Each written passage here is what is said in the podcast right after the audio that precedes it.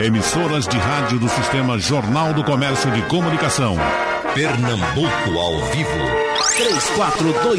3421-3148. Rádio Jornal. A Lava Jato, por que ângulo você quer tratar dela? A Lava Jato acabou? A Lava Jato continua? A Lava Jato prestou um bom serviço enquanto funcionou? Funciona ainda? Nós temos três debatedores competentes para tratar desse assunto: juiz Adeudo Nunes, uh, Cristiano Pimentel, procurador-geral do Ministério Público, e o doutor Edgar Murir Neto, Edgar Murir Neto, advogado, procurador do Estado de Pernambuco. Deixe eh, a gente dizer que a decisão dessa semana, ainda por conta de Lava Jato, se tornaram réus dois ex-presidentes do, do MDB, Davi Halp, ex-senador, Romero Jucá, também ex-senador. Nós tivemos um, uma recente participação importante do ministro Supremo, Barroso, no Roda Viva, e perguntaram a ele sobre a Lava Jato. O que disse o ministro? Vamos ouvi-lo. O que aconteceu na Petrobras foi crime mesmo, não foi política. O que aconteceu na Eletrobras foi crime mesmo. O que aconteceu na Caixa Econômica Federal foi crime mesmo. O que aconteceu no crédito consignado foi crime mesmo. O que aconteceu nos fundos de pensão foi crime mesmo. Portanto, a gente não deve criminalizar a política nem politizar o crime. Desvio de dinheiro, de gerente devolvendo 150, 180 milhões eh, de reais, não é possível alguém achar isso natural. Isso não é política, isso é bandidagem. Portanto, houve uma quantidade impressionante de coisas erradas entranhadas na estrutura do Estado. A corrupção no Brasil foi uma criminalidade estrutural e institucionalizada e sistêmica. E eu acho que verdadeiramente a Lava Jato ajudou a desvendar isso e a mudar a cultura de impunidade no país. Procurador Cristiano Pimentel, por qual ângulo o senhor quer seguir a história da Lava Jato? Bom dia, Geraldo. Bom dia, Bom dia aos ouvintes. Gostaria de cumprimentar os dois debatedores, esses ícones do mundo jurídico pernambucano. É uma honra estar novamente com eles. Bem, a Lava Jato ainda vive, a Lava Jato respira, Geraldo. Hum. Mas o que mudou foi o método de trabalho da Lava Jato. Se antes ela fazia aquelas buscas e apreensões da Polícia Federal, aquelas prisões, agora a Lava Jato está trabalhando com as informações que ela recolheu esses anos todos. Para fazer o quê? Ajuizar as ações tanto de improbidade quanto criminais contra os responsáveis e em seguida dar andamento a esses processos judiciais como que você falou ontem, não é, dos ex-senadores Valdir Halpe e Romero Jucá, que recentemente se tornaram réus na justiça num processo derivado da Lava Jato. E assim são muitos e muitos outros processos que estão tramitando na justiça, gerando condenações, não é, gerando ficha suja para muitos políticos, inclusive, e a Lava Jato ainda respira e deixou legados importantes para o país. O principal legado que eu diria da Lava Jato é que os políticos não têm mais a certeza da sua impunidade. É, há 5, 10 anos atrás, você tinha senadores da República, governadores, ministros de Estado, eles tinham certeza que se tivessem uma bronca na justiça, facilmente eles poderiam resolver. Hoje não. Nós vimos aí um ex-governador como Sérgio Cabral, que está até hoje preso, Eduardo Cunha, que está puxando uma prisão domiciliar devido aí à Covid, ex-presidente da Câmara de Deputados, até mesmo o senador Aécio Neves esteve aí na berlinda da Lava Jato várias vezes. A irmã dele está sendo acusada também em todo esse processo. Então, o que nós vimos do principal legado da Lava Jato é que a classe política brasileira e também os grandes empresários, os grandes empreiteiros, não têm mais a certeza da sua impunidade. E um outro legado muito importante da Lava Jato foi todo o conhecimento, a forma de trabalhar que foi aprendida. E nós estamos vendo aí essa forma de trabalhar sendo aplicada nesses processos da Covid, nessas operações da Covid. É realmente o mesmo método de trabalho, a mesma forma de investigação que a Lava Jato ensinou à Polícia Federal, principalmente é, o Ministério Público Federal também ajudou a construir esse procedimento de investigação e a própria Controladoria Geral da União, Receita Federal, todos os órgãos federais que construíram muito conhecimento na Lava Jato e agora ele está sendo aplicado em novas investigações. Doutor Edgar Muri Neto, o Brasil ganhou ou perdeu com a Lava Jato? É bom ter o senhor aqui. Bom dia, Geraldo. Bom dia aos companheiros de bancada virtual. Eu, antes de falar disso, queria muito agradecer o convite porque você faz parte não só da história do rádio de Pernambuco e do Brasil, mas da história da minha vida. Eu sempre acompanhei você, especialmente nas histórias com Reginaldo Rossi, uhum. que retratavam muito a nossa terra e, e para mim, como disse, é uma alegria. Qual é o seu parentesco com Edgar Muri? Edgar, minha família não tem muita criatividade para botar nome, Geraldo. meu avô chamava-se Edgar Mouri Fernandes, que é o, o Edgar Mouri Raiz. Tem um tio meu que é Edgar Mouri Fernandes Filho. Tem o deputado, que eu acho que é esse que você conhece. Esse, meu é amigo. sobrinho. Uhum. É, e tem eu que sou o, o, o resto da feira.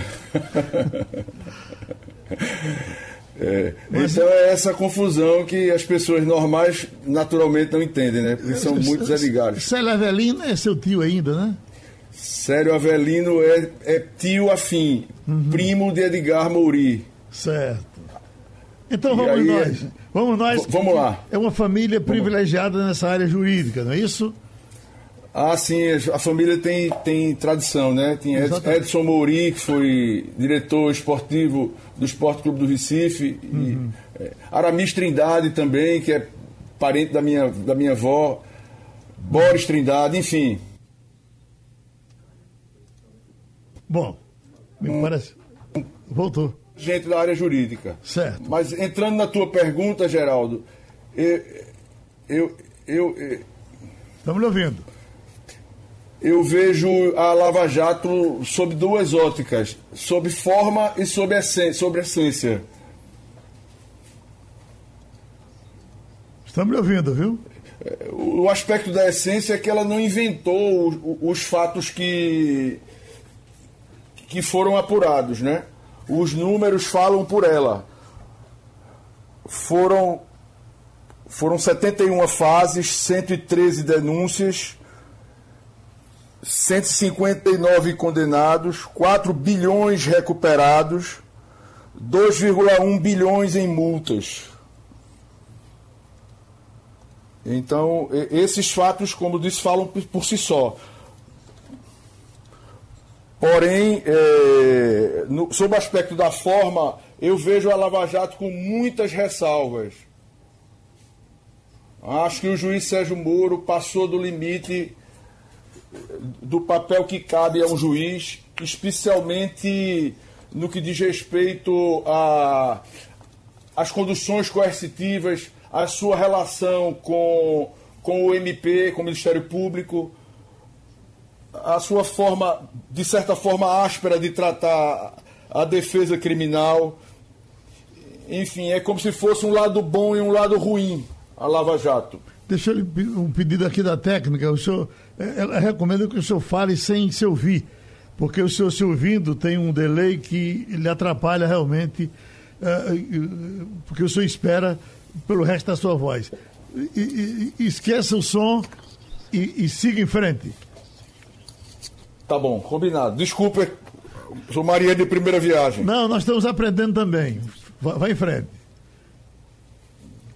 Bom, então, eu não sei se vocês me ouviram. Ouvimos todos. Ouvimos. Agora só que o senhor vai então, ter. Basicamente, é, é como se fossem dois lados, um lado do bem e um lado do mal. Uhum. O lado da essência é incontestável. O lado da forma bastante reprovável. Uhum. Então o senhor faz restrições específicas ao comportamento de Sérgio Moro. Sérgio, a Lava Jato sem, sem Sérgio Moro teria sido melhor? Eu acho que a conduta dele como juiz passou muito do ponto. Não é nada contra a pessoa de Sérgio Moro. Pelo uhum. contrário, é valorização da regra. O, o, devido processo legal, ampla defesa, o contraditório, a paridade de armas, a, a, as medidas no ponto em que necessárias devem ser observadas por todo e qualquer servidor público. E especialmente no que diz respeito às conduções coercitivas, que é uma forma de, de pressionar indevidamente o, o, o, o réu, o acusado, acho que é um pecado que deveria ser bastante censurado e revisto nas, próximas, nas próximas operações. Pronto, então vamos trazer agora o doutor Adeildo Nunes. Veja qual é o ângulo que o senhor entra, doutor Adeildo Nunes. Um abraço para o senhor. Ah, um abraço. Eu espero que o meu som esteja bem. Tá bem. É, isso é muito bom.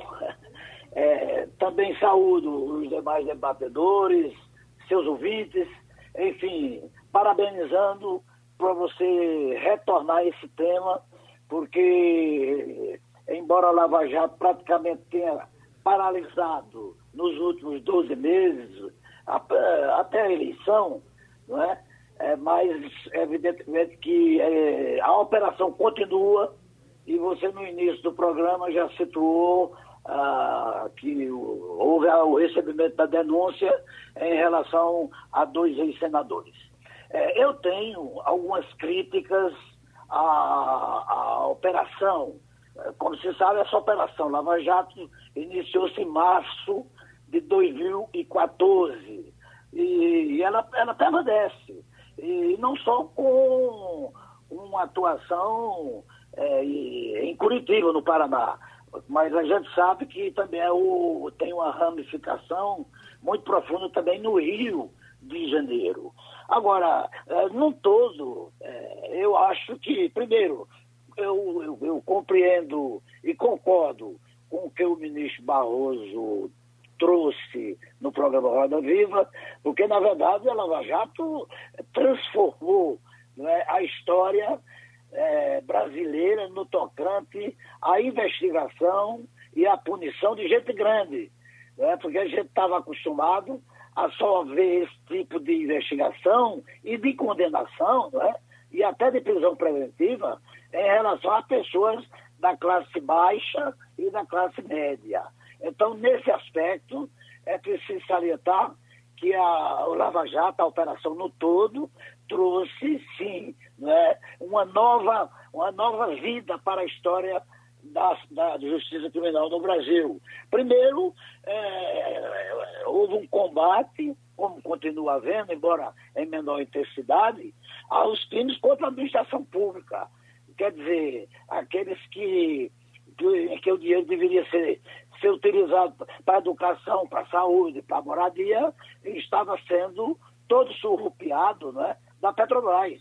Quer dizer, era o dinheiro, era o dinheiro de todos nós, é, do erário público. E, portanto, só por esse aspecto de uma operação destinada exclusivamente a combater os crimes contra a administração pública, é, só por isso já valeria a pena.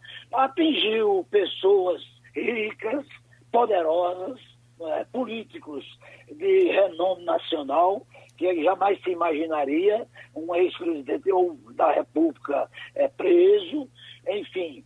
É, depois recuperou recursos.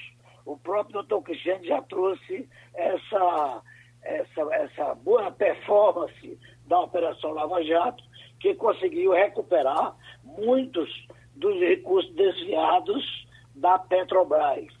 É, agora, é, no tocante a algumas críticas que eu faço, Geraldo, eu quero aproveitar, é muito rápido, mas eu quero aproveitar, Primeiro, eu, eu, durante a Operação Lava Jato, eu, eu, fiz essas críticas, inclusive no seu programa, no início da operação.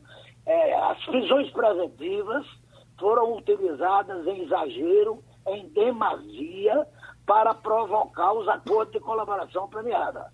Então, isso aí é uma, é, foi, foi uma triste realidade da, da operação desde o início até a saída de Sérgio Moro. Porque a história da Operação Lava Jato tem isso, né? Ela vai de março de 2014 até a exoneração de Sérgio Moro. Porque depois que Sérgio Moro passa a ser ministro da Justiça, praticamente ninguém vai nem falar nessa, na, nessa operação Lava Jato, que é da maior importância. Eu concordo com o colega que já trouxe a questão do exagero na, na condução coercitiva, por exemplo, de Lula, né, independente de qualquer questão partidária, mas o Código de Processo Penal estipula que se o juiz quer que o réu compareça à sua presença, primeiro ele manda intimar. Faz uma intimação para que o réu compareça em tal momento, em tal hora. Mas não da forma que foi feito, porque é, na época o doutor Sérgio Moro resolveu logo fazer a, fazer a condução coercitiva sem antes intimar Lula, que aliás era uma pessoa conhecida, que todo mundo sabia onde ele estava. Por fim, porque o assunto, eu teria muito mais, mais, mais críticas ao modelo que foi aprovado, houve a quebra de sigilo da delação, é, infelizmente, é, quando havia uma operação, toda a imprensa brasileira praticamente já sabia, isso foi muito ruim, não é? Dessas operações. E, finalmente, a questão do vazamento da, é, da, do conteúdo dos acordos. A Lei 12.850, que regulamenta ah, os crimes é, praticados por organizações criminosas, pelo contrário, proíbe proíbe a divulgação, ou, ou seja, estipula um sigilo absoluto em relação ao conteúdo dos acordos de colaboração criada. E durante a Operação Lava Jato nós vimos que o próprio Sérgio Moro autorizou a, a, a televisão é, a, do Jornal Nacional a, gravar conversas, a divulgar conversas que foram originárias do acordo de, de colaboração premiada. Mas eu acho que valeu a pena, vale a pena, acho que a operação deve, deve continuar, e não só em relação à Petrobras. Né? As operações é, devem ser de uma maneira geral. Onde houver um crime, e principalmente esses crimes graves, contra a administração pública, esses agora estão sendo nominados em relação a, a equipamentos para combater o Covid-19, quer dizer, tudo isso é, é que o Brasil espera. Né? Punição a todos indistintamente e de acordo com a sua culpabilidade. Então eu vejo uma Lava Jato que, infelizmente, paralisou com a saída do Sérgio Moro. Tenho também críticas ao próprio Sérgio Moro, porque ele praticamente coordenava né, a operação. Isso é a função do juiz. É, é, a função, o juiz tem que agir é, com imparcialidade. Esse princípio da imparcialidade, ele é, ele é, ele é absoluto. É, e aproveitando que o site né, andou trazendo informações, denúncias em relação a uma participação imensa do juiz Sérgio Moro, até orientando o Ministério Público, orientando a Polícia Federal, enfim, é, essa parte também deixou muito a desejar. Retomando com o procurador Cristiano Pimentel, no momento eh, está havendo um movimento eh, sugerido pelo presidente, ex-presidente Lula, eh, aceito pela defesa, apoiado pelo Partido dos Trabalhadores, para uma revisão no que foi feito pela Lava Jato. Eu pergunto, doutor Cristiano, é possível essa revisão? Olha, tudo é possível é, nesse aspecto de condenação criminal. Mesmo depois que transitar em julgado, a lei admite a revisão criminal apresentando novas provas. Mas nesse aspecto da Lava Jato eu acho muito difícil, é, como você abordou o ex-presidente Lula, eu gostaria de lembrar que a condenação do ex-presidente Lula foi confirmada pelo Superior Tribunal de Justiça, ou seja, terceira instância, em abril de 2019, no famoso caso do triplex. Ou seja, todo o primeiro processo que todo mundo colocava em dúvida, dizendo que eventualmente havia uma perseguição de Moro do TRF de Porto Alegre, foi confirmado por unanimidade por cinco ministros do Superior Tribunal de Justiça.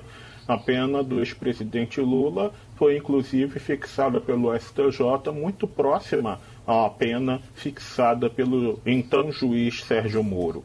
Então, o que eu visualizo disso tudo, Geraldo, é que foram feitos muitos ataques à Lava Jato, mas nada se provou contra a Lava Jato.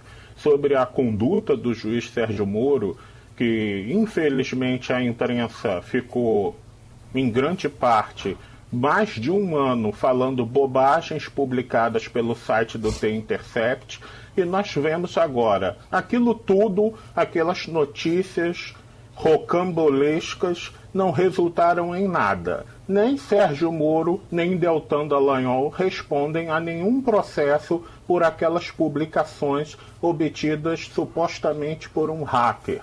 Por quê? Porque aquilo é o comportamento normal em qualquer tribunal brasileiro. Nós estamos numa fase de pandemia, mas se não estivéssemos, eu tenho certeza que nos gabinetes dos juízes, dos desembargadores, o advogado conversa sozinho com o juiz na sala. O promotor, o membro do Ministério Público também. Eles ligam, eles telefonam, eles mandam mensagem pelo WhatsApp. Isso é um comportamento normal na justiça brasileira, não é? Eventualmente o advogado diz: vou entrar com uma petição, aí o juiz já dá uma opinião sobre seu entendimento do assunto. São comportamentos normais na justiça brasileira. Ou seja, todo esse denuncismo contra a Lava Jato não deu em nada, isso só serviu realmente para fazer um barulho midiático para tentar livrar determinadas pessoas da condenação. É óbvio, notório, que a principal pessoa que o T-Intercept queria liberar, e eles mesmos disseram isso em palestras, era o ex-presidente Lula.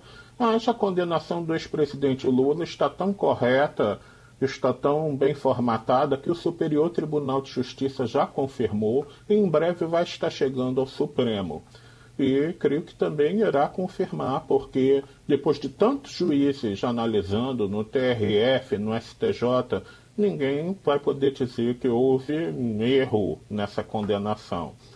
Então, acho que a Lava Jato ela sofre ataques porque ela atacou os poderosos da República, seja da classe política, seja da classe empresarial, e atacou poderosos de todos os partidos políticos. Eu citei aqui Eduardo Cunha, Sérgio Cabral, o próprio atual deputado Aécio Neves, ex-senador, e vários outros de vários partidos. Então é normal que ela sofra esses ataques, porque o Brasil sempre foi o país da impunidade e quando há um ponto fora da curva, como a Lava Jato, é normal haver esses ataques. Há os que dizem que foi um, um, uma missão contra o Partido dos Trabalhadores o senhor realmente já citou aí de outros partidos também que aconteceram punições.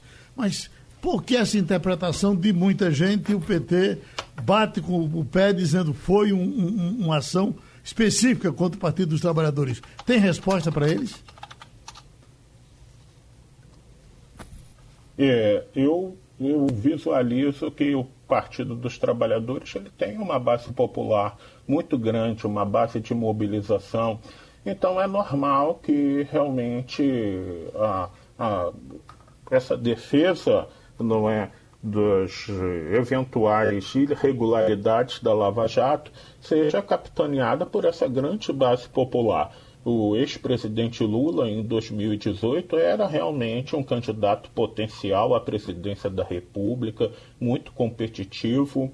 Ele foi retirado pela Justiça Eleitoral devido à lei da ficha limpa, não é por decisão do Tribunal Superior Eleitoral, exatamente porque a condenação da Lava Jato gerou essa inclusão na lei da ficha limpa. Então acho que mistura muito o eleitoral, a base popular que essas pessoas têm, é, que foram envolvidas na Lava Jato. Então é normal que haja realmente toda essa contestação.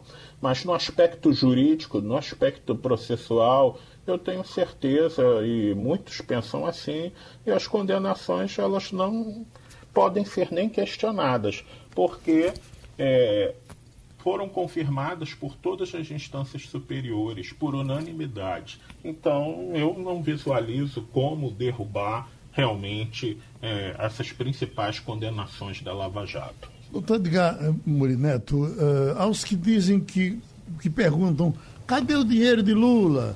Uh, onde é que está? Com, com os instrumentos que o sistema financeiro tem hoje, se ele pegou, se ele tirou realmente esse dinheiro, por que esse dinheiro não apareceu até agora? Tem explicação para isso? Difícil explicar. Se, se houve uma investigação, inclusive com quebra de sigilo, e isso não apareceu, é, é complicado afirmar que exista. Né? Eu acho que o processo, Geraldo, independentemente de quem praticou, deve investigar condutas. É, é, infelizmente, no Brasil, a gente vive uma espécie de imaturidade institucional que o, o, processo é enxergado a partir do lado e, e das simpatias que as pessoas têm. É, independentemente de se gostar de Lula, de se gostar de Bolsonaro, de se gostar de Aécio Neves, o processo não pode sair do seu trilho dependendo dessas figuras. A, restrição que eu faço à conduta e à condução do Sérgio Moro é nesse sentido. E, e, e, pensando, pensando assim sobre a ótica do devido processo legal, para que se anule uma condenação, por outro lado, é preciso haver uma relação de causa e de efeito entre aquele, aquela potencial irregularidade e a sua influência na condenação. Nesse aspecto eu concordo com o Cristiano, acho improvável que essas condenações sejam anuladas, porque, como disse no, na minha fala inicial, a Lava Jato não criou os fatos que se revelaram das investigações. Mas é importante que as condutas de condução de um processo sejam aprimoradas. Não é porque alguém, teoricamente, praticou um, um ato ilícito que ela deve ser, esse alguém deve ser exposto a execração pública. Eu queria bater muito no ponto das conduções coercitivas, especialmente na utilização do aparato policial, chegando às 6 horas da manhã na casa de pessoas que ainda estão sendo processadas e que, portanto, não têm uma culpa criminal formada. Isso não tem razoabilidade nem sob a ótica da eficiência e da economicidade pública. Não faz sentido vários homens pesadamente armados para conduzir coercitivamente uma pessoa que está em casa, desarmada, e que contra ela, como disse, não, não pesa ainda uma culpa criminal formada. Isso é irrazoável. Isso é, viola o princípio da dignidade da pessoa humana. Goste ou não de Lula, aquela condução coercitiva que se fez contra ele foi extremamente abusiva, desnecessária e desproporcional. Então, esse tipo de, de, de questão, apesar dos méritos da Lava Jato, devem ser criticados. É, a condução do Sérgio Moro nesse aspecto foi irregular, funcionalmente irregular. Pode não ter peso para anular as condenações, mas esse tipo de linha não se justifica. O processo penal não pode ser utilizado dessa maneira. A, a posição do juiz é de equidistância absoluta. Ele deve deixar suas crenças, as suas ideologias, as suas opiniões em casa para usar o mote aí da, da pandemia. Ele não pode levar para o processo esse, esse, tipo de, de idiosincrasia. Doutor Essa é a minha crítica. Por isso que eu digo, desculpa, tem dois lados a Lava Jato. Certo. Tem um lado da essência, que é a recuperação dos valores, a, a condenação de que efetivamente aproveitou-se da função pública para enriquecer, a, o aspecto da, da, de combater a impunidade, tudo isso. Mas juiz não foi, não, não tem papel de combater eh, corrupção, etc. A, a, posição do juiz é sempre de equidistância no processo. É mais ou menos como no futebol, Geraldo. O juiz bom, assim como o árbitro no futebol, é aquele que aparece pouco. O juiz que aparece muito tem que ter a sua conduta funcional corrigida, porque a, a, o papel de aparecer não é do juiz. Outra acusação que é feita à Lava Jato, doutor Adeudo, é de que ela uh, não poupou as grandes empresas, tipo Odebrecht, Mendes Júnior e tantas outras, que foram destroçadas pela operação. Isso teria sido, inclusive, um estímulo ao desemprego. Daria para ter sido feito diferente? Não, Geraldo, porque eh, o culpado tem que ser punido. Né? A punição é para todos, indistintamente. As consequências é, são outras. Então, nesse aspecto, eu acho que, que todas as condenações até agora que a Lava Jato conseguiu implementar, principalmente na fase de Sérgio Moro, não é? se elas não forem modificadas pelos tribunais, é porque essas decisões foram acertadas. Então, a, a, consequência de quem comete um crime é a punição. Né? Para a pessoa física, pode até ser uma, uma cadeia, e para a pessoa jurídica, o ressarcimento do dano, alguma coisa desse tipo. Agora, Geraldo, eu queria aproveitar, ah, é, complementando a minha participação inicial, para dizer que outro mal não é, do, da Operação Lava Jato é, foi exatamente a questão da prisão em segunda instância, que trouxe uma insegurança jurídica enorme para este país. Todos se lembram que de 2017 até 2019 é possível que o réu cumprisse a pena antes do trânsito julgado da sentença. É por uma decisão equivocada, na verdade, do Supremo Tribunal Federal, que só veio a reparar em novembro de 2019, quer dizer, dois anos após isso. Isso foi um mal para o país, trouxe muitas consequências, muita gente presa, depois teve que soltar todo mundo, não é? Quando se sabe que a Constituição só admite o cumprimento de uma pena para quem for considerado culpado. Outro aspecto importante que foi tocado pelo doutor Cristiano, é, eu acho que ele esqueceu, de que existe tramitação no Supremo Tribunal Federal, que é a última instância é, jurisdicional, um recurso extraordinário. E esse recurso extraordinário, em relação a Lula, é, ele vai, ela é, foi alegada a uma acusação de parcialidade por parte do juiz Sérgio Moro. E de acordo com as denúncias oferecidas pelo site da Intercept. Então, significa dizer que esse assunto ainda não está definitivamente resolvido. Não é possível, do ponto de vista jurídico, técnico-jurídico, se dizer de que Lula foi condenado definitivamente. Isso não existe, porque é, é, até que o Supremo decida nesse recurso extraordinário, que a qualquer momento pode ir a julgamento. Outro aspecto que eu acho importante é que numa dessas condenações do Lula, e eu não estou defendendo Lula aqui não, eu estou tratando da Lava Jato, é, mas Lula foi o personagem maior, é, até quem diga né, que a operação foi iniciada justamente para tirar ele de uma eleição que ele estava com 64% é, da, dos votos dos brasileiros. Eu não vou entrar nessa área, porque é uma área política que não me interessa. Agora, do ponto de vista jurídico, é bom lembrar que Lula foi condenado por um duplex, por ser proprietário de um duplex, de um apartamento em São Bernardo do Campo. Ora, quem conhece o Código Civil brasileiro sabe que a propriedade só existe com o registro do título no cartório de imóvel. Significa o quê? Eu só posso dizer que sou proprietário de um bem imóvel, pode ser um terreno, é uma casa, um apartamento, se eu registrar no cartório de imóvel. Essa discussão também vai chegar no Supremo Tribunal Federal.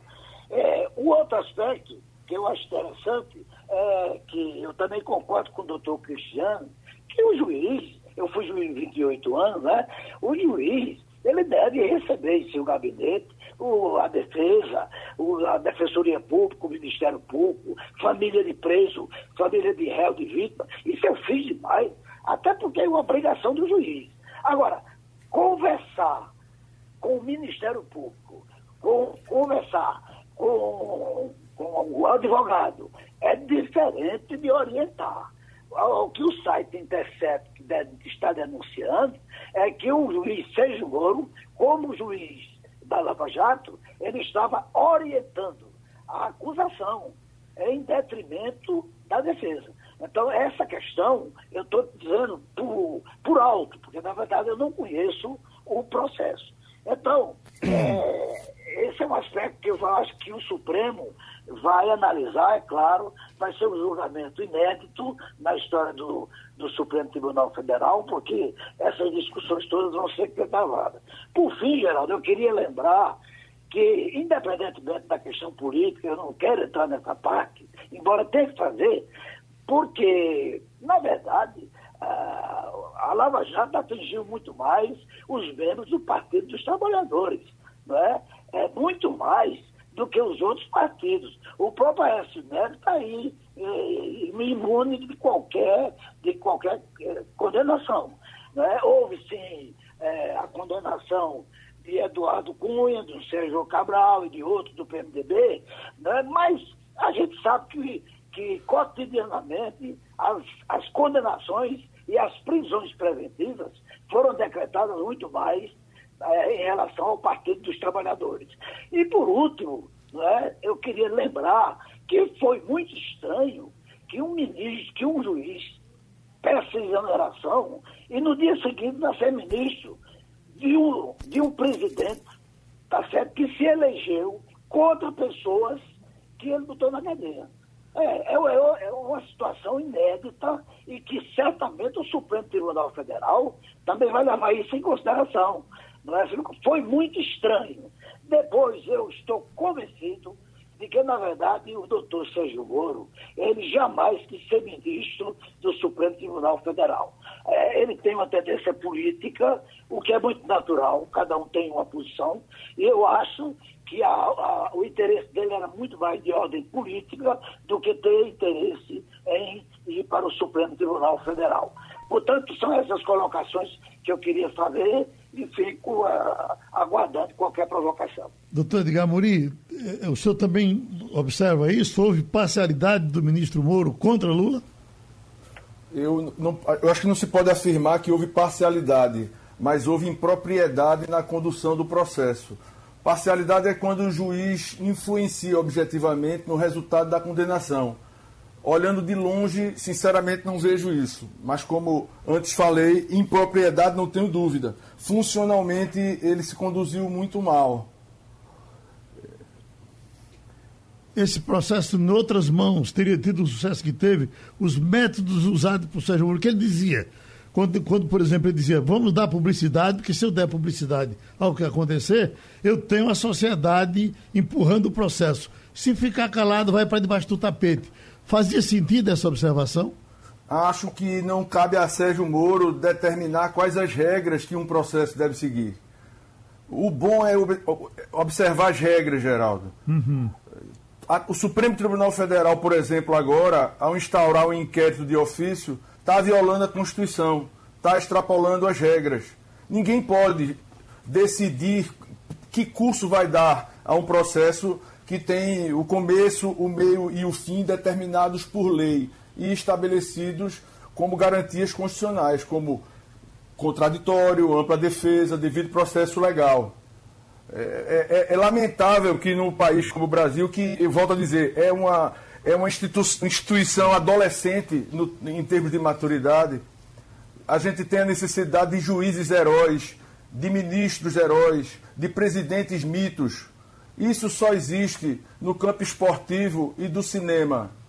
Juiz não tem que ser herói, presidente não tem que ser mito. Servidor público tem que ser servidor público, cumprir a regra e nada mais do que a regra. O direito não se interessa pela pessoa, o direito tem que se interessar pelas condutas da pessoa, sobretudo no campo penal. Só quem sabe o peso de um processo penal é quem se senta diante de um juiz do banco dos réus. Uma coisa é punir conforme a lei, outra coisa é usar o processo para violar a dignidade da pessoa humana, e, porque os fins não justificam os meios. Não cabe a um juiz eleger as regras que vai estabelecer. Então, essa história de usar o processo, usar a imprensa para mobilizar a, a, a, opinião pública, não me parece uma conduta hum. adequada a um juiz. Eu pergunto agora ao, ao doutor Cristiano Mentel, procurador. Nós sabemos, na origem da Lava Jato, teria sido uma denúncia de um, de um empresário, inclusive não um grande empresário, que estava se sentindo uh, uh, prejudicado e uh, teria procurado outros, outros meios para que houvesse a punição aos que estavam fazendo errado e não conseguia prosperar. Até que alguém diz: olha, só tem uma pessoa que pode jogar isso para frente porque tem coragem, tem disposição e sabe fazer. É Sérgio Moro. E aí passou para Sérgio Moro, Sérgio Moro entendeu, acompanhou e terminou dando no que deu.